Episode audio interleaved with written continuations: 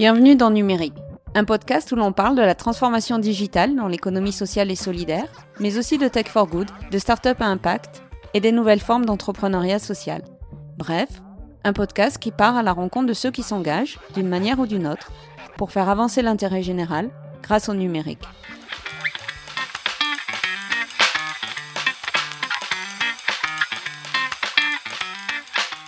Mathilde Bras est l'invitée de ce nouvel épisode de Numérique. Elle fait partie d'Etalab, la mission qui coordonne la politique d'ouverture et de partage des données publiques. Vous l'aurez compris, le sujet de l'open data va être au cœur de cet échange. Nous évoquerons également avec Mathilde le programme des entrepreneurs d'intérêt général. Il permet de développer l'innovation ouverte au sein de l'État grâce à des modes de collaboration inédits. Bonne écoute Bonjour Mathilde Brun. Bonjour.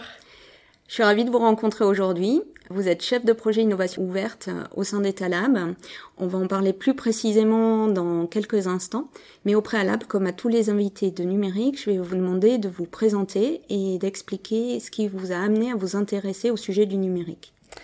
Donc, euh, je m'appelle Mathilde, euh, j'ai 28 ans.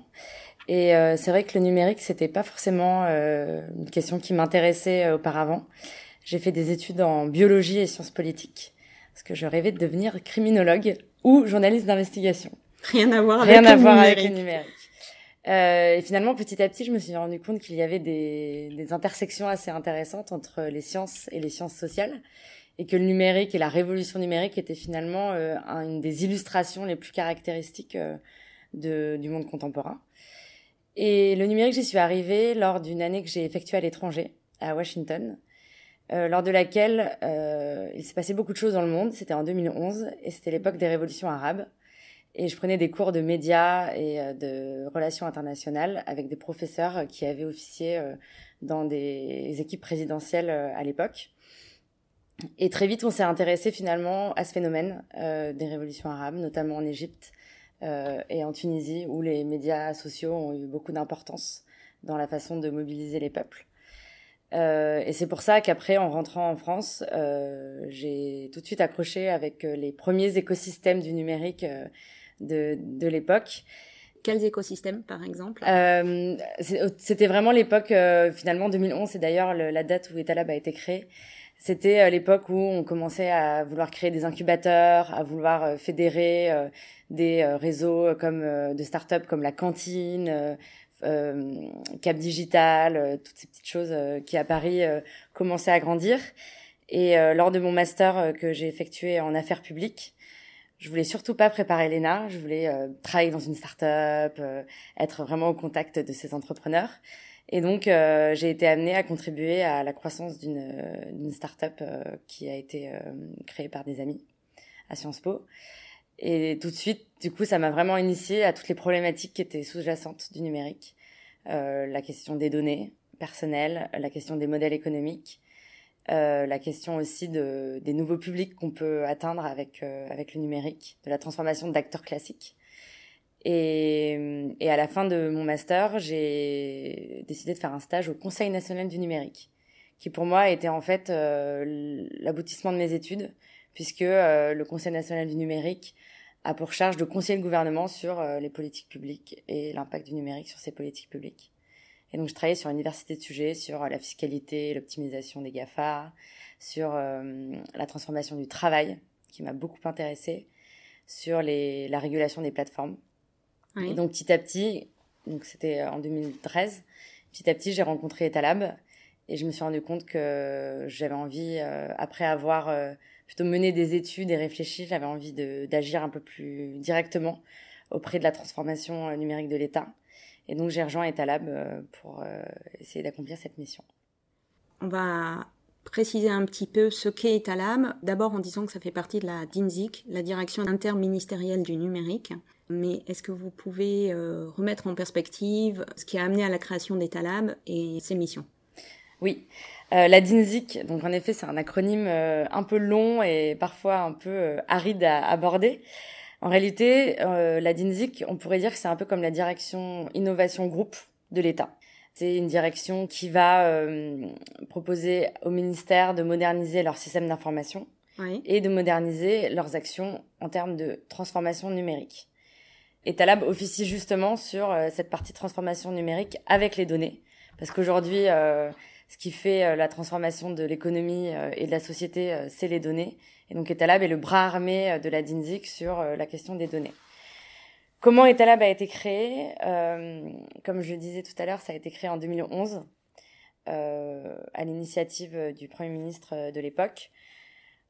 Et c'était un peu concomitant avec des mouvements internationaux qui étaient en train de se monter, notamment euh, la conférence de Sébastopol qui avait eu lieu en 2008 aux États-Unis, où l'idée c'était de dire aujourd'hui l'État dispose de ressources incroyables pour nourrir la société et l'économie et il est essentiel de les ouvrir parce que c'est presque une question démocratique, enfin c'est une question démocratique, de se dire que euh, les ressources qui sont créées et détenues par l'État doivent être remises à la société et au grand public.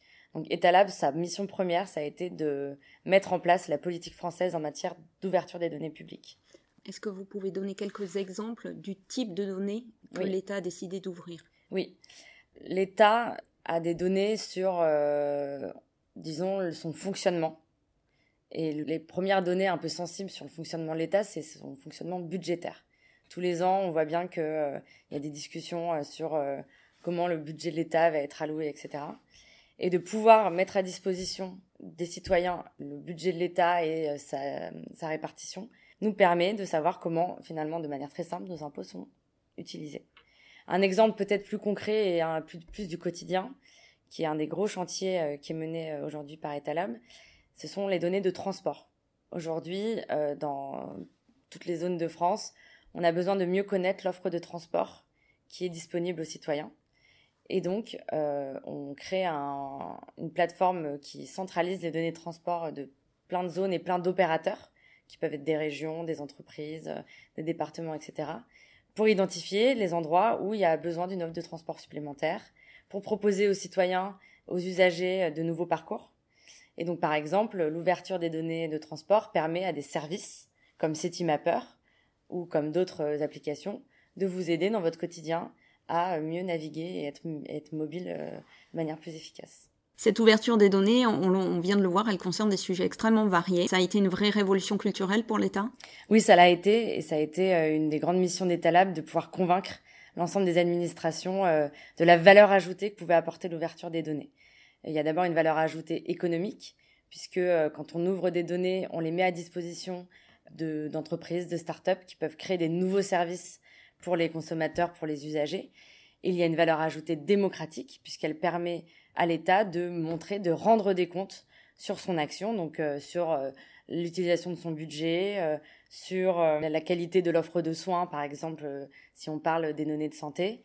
Pendant plusieurs années, on va dire pendant 3-4 ans, euh, et sa mission, ça a été de venir euh, faire de la pédagogie et d'acculturer des agents publics à la valeur que pouvait leur apporter l'ouverture des données. Parce que la valeur citoyenne, la valeur économique, on la comprend. La valeur pour l'administration est plus compliquée. Et en réalité, aujourd'hui, on se rend compte qu'avec la, la politique de données qu'on développe au sein de l'administration, finalement, elle sert aussi aux agents publics pour améliorer leur action quotidienne.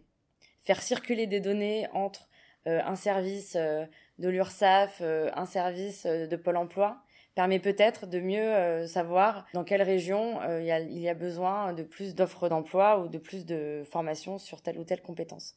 Donc on voit bien que finalement le, les agents publics, la fonction publique et l'administration sont les premiers bénéficiaires de l'ouverture et de la circulation des données. Tout ce travail de pédagogie qui a mené finalement à, à, démontrer la valeur ajoutée et aussi à l'expérimenter, a permis à la DINSIC et à Etalab de se constituer un vrai réseau d'innovateurs au sein de l'État qui euh, se sont fédérés pour aller encore convaincre euh, encore plus haut qu'il fallait euh, donner peut-être un cadre légal plus important, plus contraignant, mais aussi plus valorisant pour cette question de l'ouverture et de la circulation des données.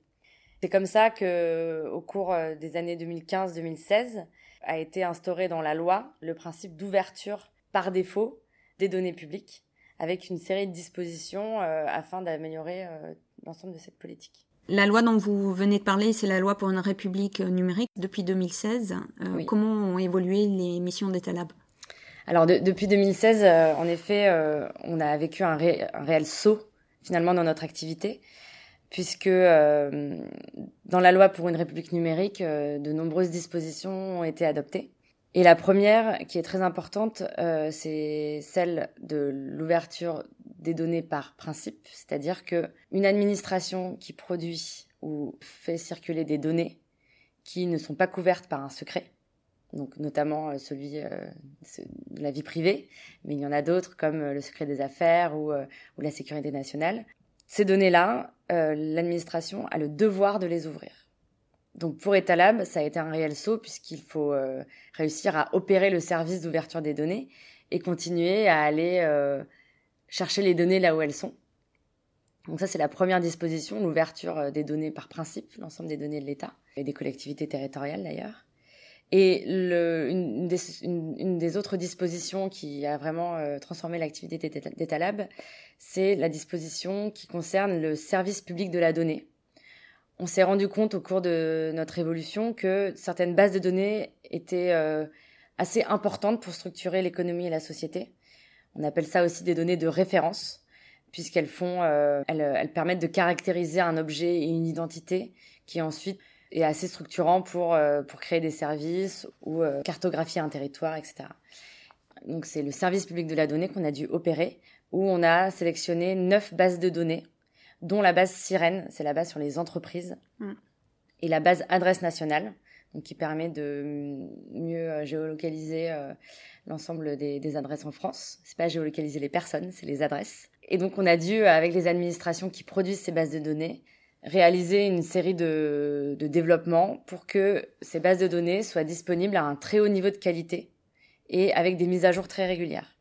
Aujourd'hui, euh, il y a énormément de téléchargements de ces bases-là, de la part de start-up, de la part d'entreprises, etc. Et donc, on a une responsabilité d'opérer un service de qualité autour de ces neuf bases de données qui constituent euh, le service public de la donnée.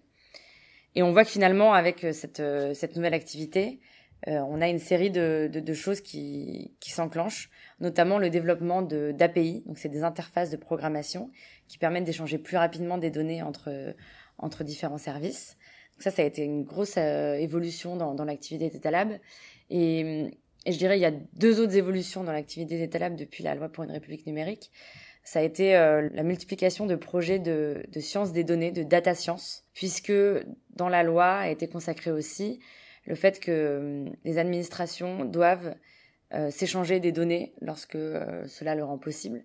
Et c'est pas forcément là des données qui sont qui ont vocation à être ouvertes. On peut dire que c'est des données grises. Donc on a on a structuré aussi notre activité autour de projets euh, de circulation des données, de valorisation des données.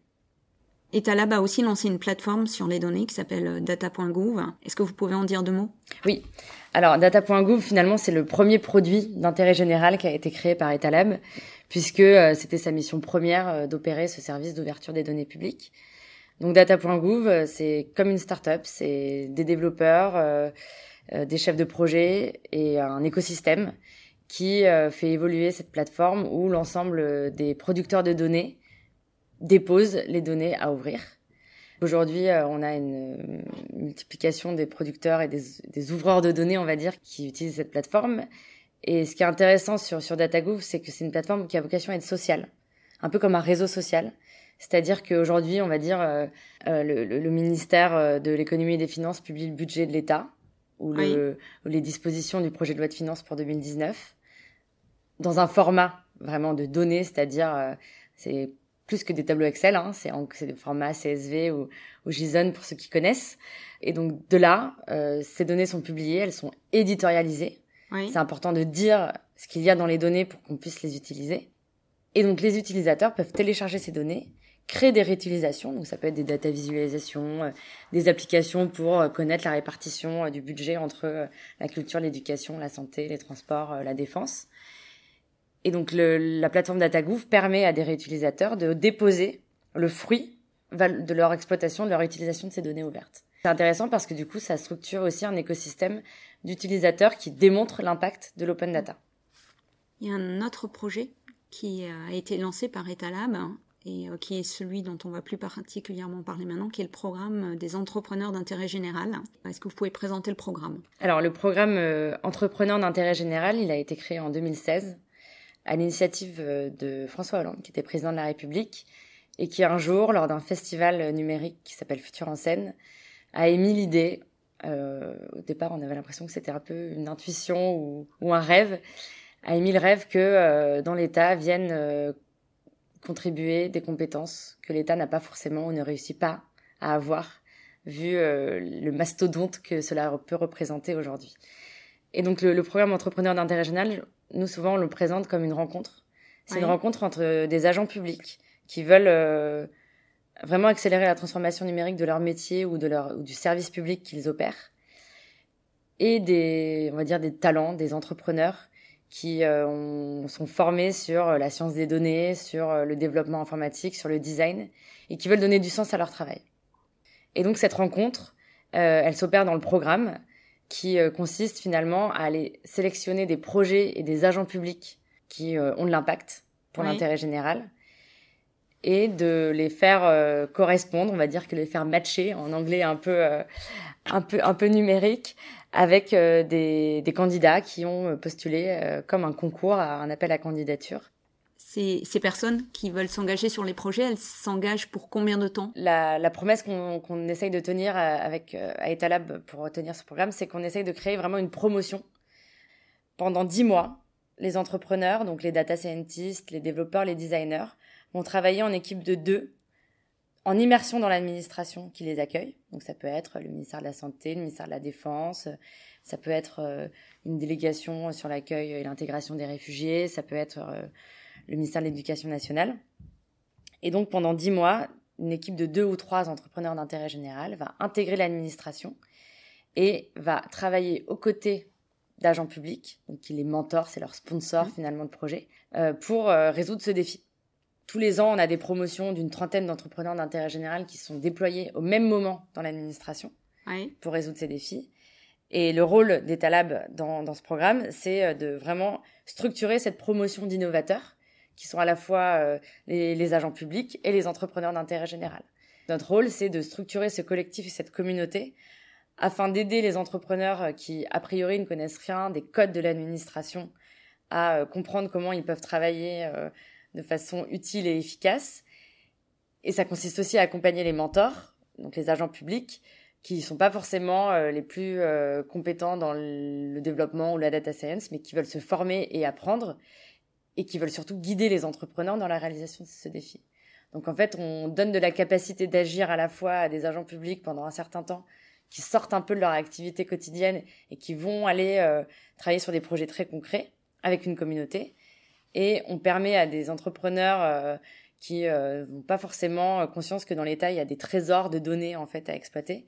On leur permet finalement de, de proposer euh, des nouveaux services, des applications, euh, des plateformes collaboratives, des outils de lutte contre la fraude fiscale, etc. etc. La notion d'intérêt général, elle en bénéficie comment? Est-ce que vous pouvez donner des exemples oui. de projets qui ont été con euh, conduits de manière à permettre de mieux visualiser le résultat de, de ce type de collaboration?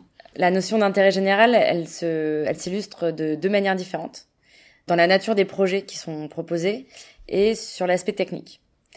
Euh, dans la nature des projets, l'intérêt général, c'est ce qui conduit le service public, qui a des principes de continuité, de on parle de mutabilité aussi, c'est-à-dire de pouvoir s'adapter aux changements euh, technologiques et, et, de la société.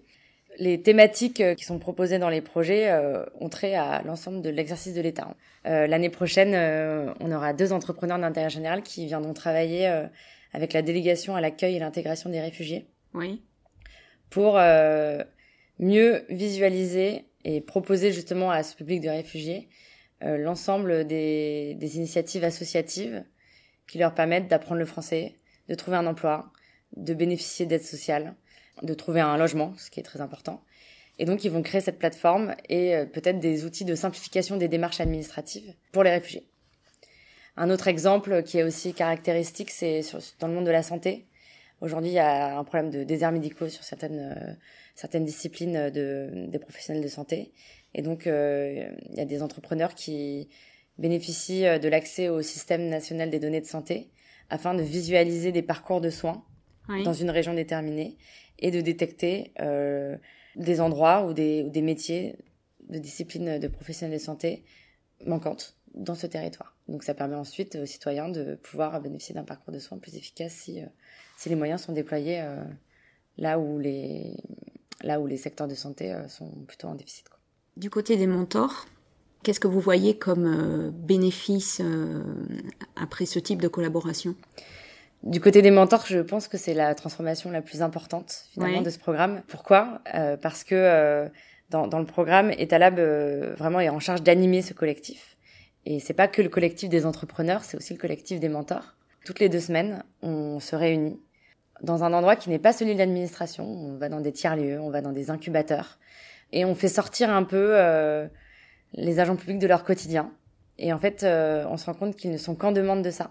Ça leur permet de de découvrir euh, finalement euh, les humains qui sont derrière euh, ce qu'on appelle la révolution numérique ou les startups, les collectifs, les idées qui peuvent être qui peuvent être imaginées ou les créations qui peuvent être faites dans, dans ces lieux-là.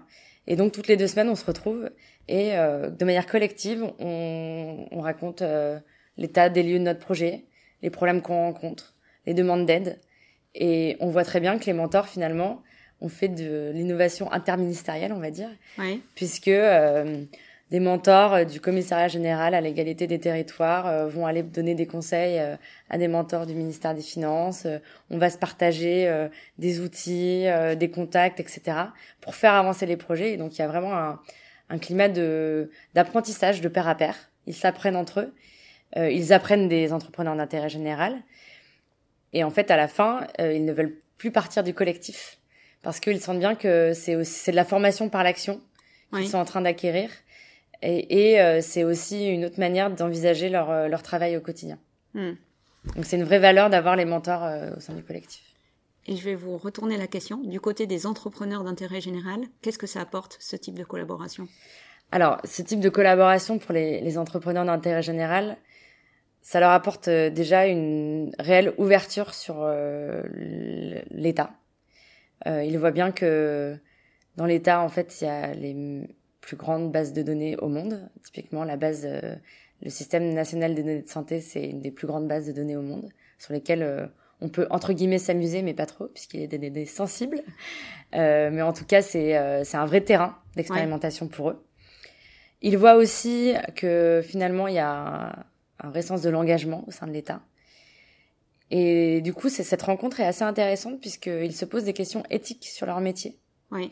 Euh, typiquement, on a quand même des projets qui, euh, qui touchent à l'intelligence artificielle et aux algorithmes.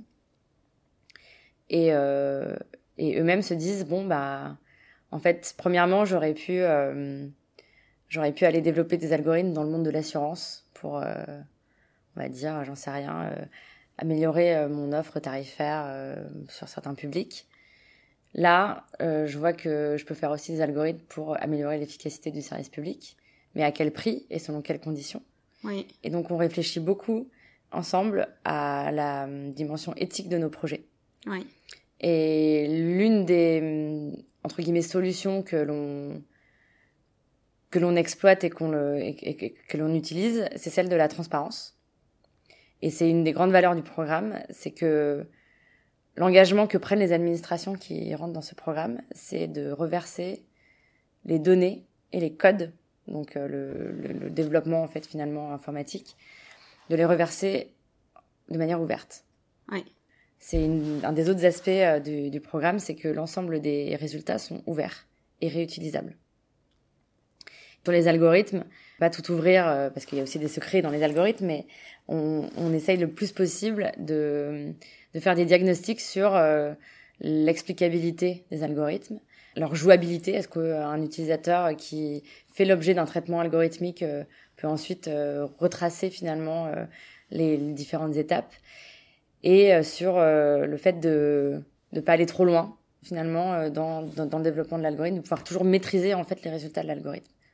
Tout ce travail-là, pour quelqu'un qui s'y intéresse, il, est, il est accessible comment? Alors, il est accessible de différentes manières. Euh, il est accessible, alors on va dire pour des publics euh, plus euh, tech.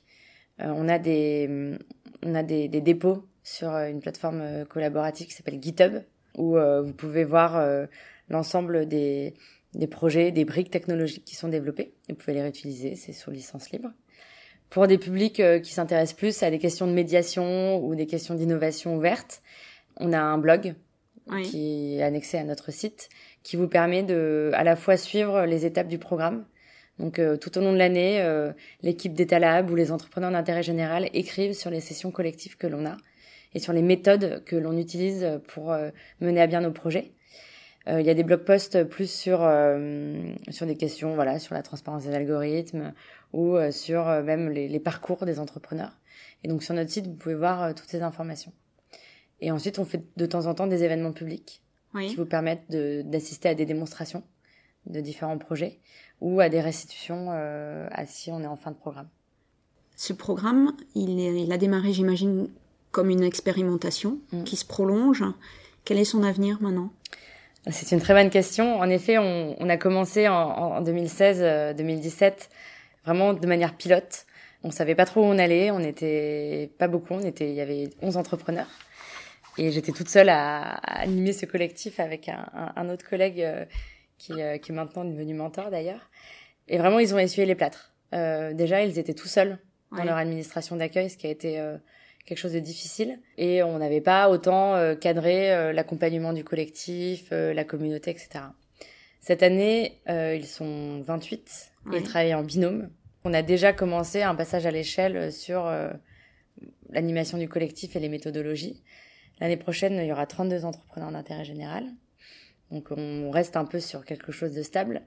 Aujourd'hui, nous, notre souhait, c'est de pouvoir euh, continuer à, à structurer finalement euh, ce collectif, à faire grandir les projets qui sont déjà euh, qui ont déjà été réalisés, parce que l'enjeu c'est à la fois de proposer des parcours aux entrepreneurs, mais aussi de d'installer vraiment les, les réalisations de ces défis dans, dans l'administration. C'est pas toujours simple. Donc on, on, est un peu en phase d'accélération sur le programme, puisque à la fois euh, il y a des projets qui ont été euh, qu'il faut continuer à faire vivre et d'autres qu'il faut faire grandir. Et euh, ce, ce, qu'on remarque, c'est que la, la, la, valeur finalement la plus la plus intéressante pour d'autres publics, c'est celle du, de la communauté. Oui. Et aujourd'hui, on a d'autres publics qui viennent nous voir pour demander un peu d'expertise et finalement peut-être répliquer le modèle à d'autres échelles.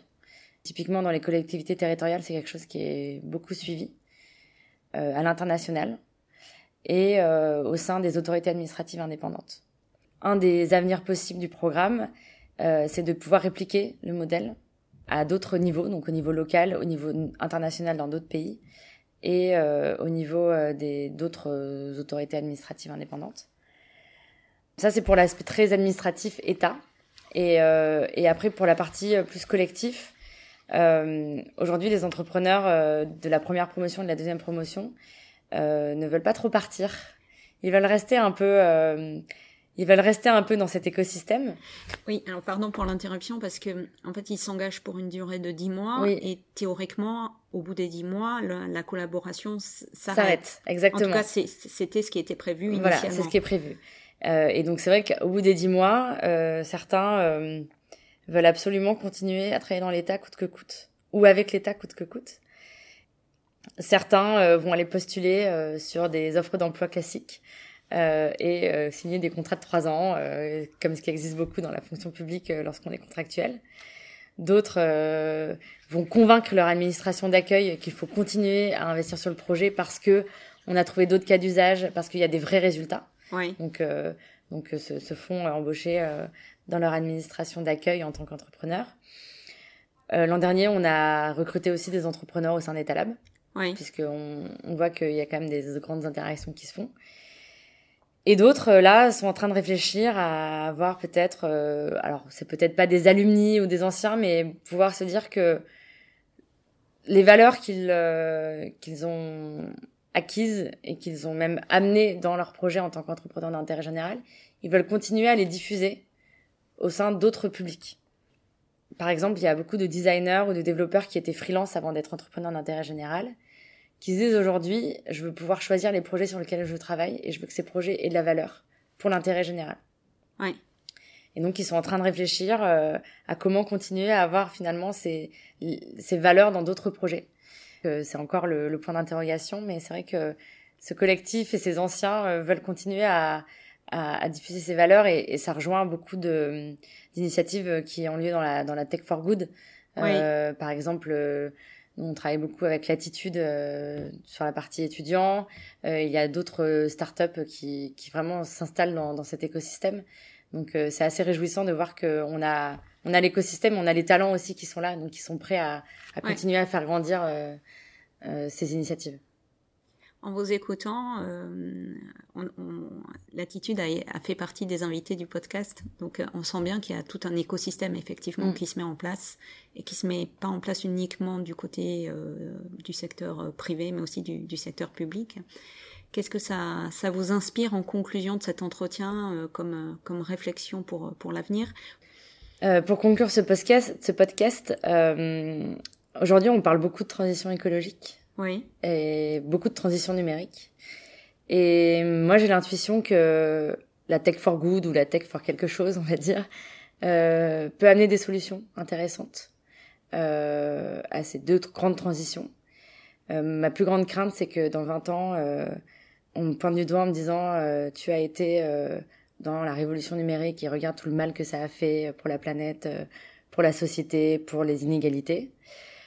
J'aimerais que dans 20 ans, on puisse dire autre chose, on puisse se dire que avec euh, beaucoup d'engagement euh, de la part de justement de personnes qui qui ont des compétences numériques et qui savent décrypter finalement euh, les codes de cette transition, on puisse apporter euh, des solutions aux grands défis écologiques et je dirais même sociétaux en fait euh, du 21e siècle.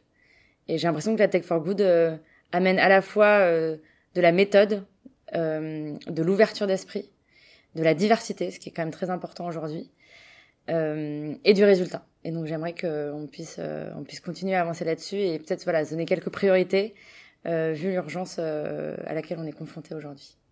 Merci beaucoup Mathilde Brun. Merci beaucoup. Cet épisode de numérique conclut l'année 2018. Rendez-vous dès janvier 2019 pour un nouvel épisode. Pour ne pas le manquer, c'est facile abonnez-vous sur SoundCloud, iTunes ou YouTube. Et visitez le site web du podcast, numérique, au pluriel et avec un deuxième S comme dans ess.squarespace.com. À bientôt!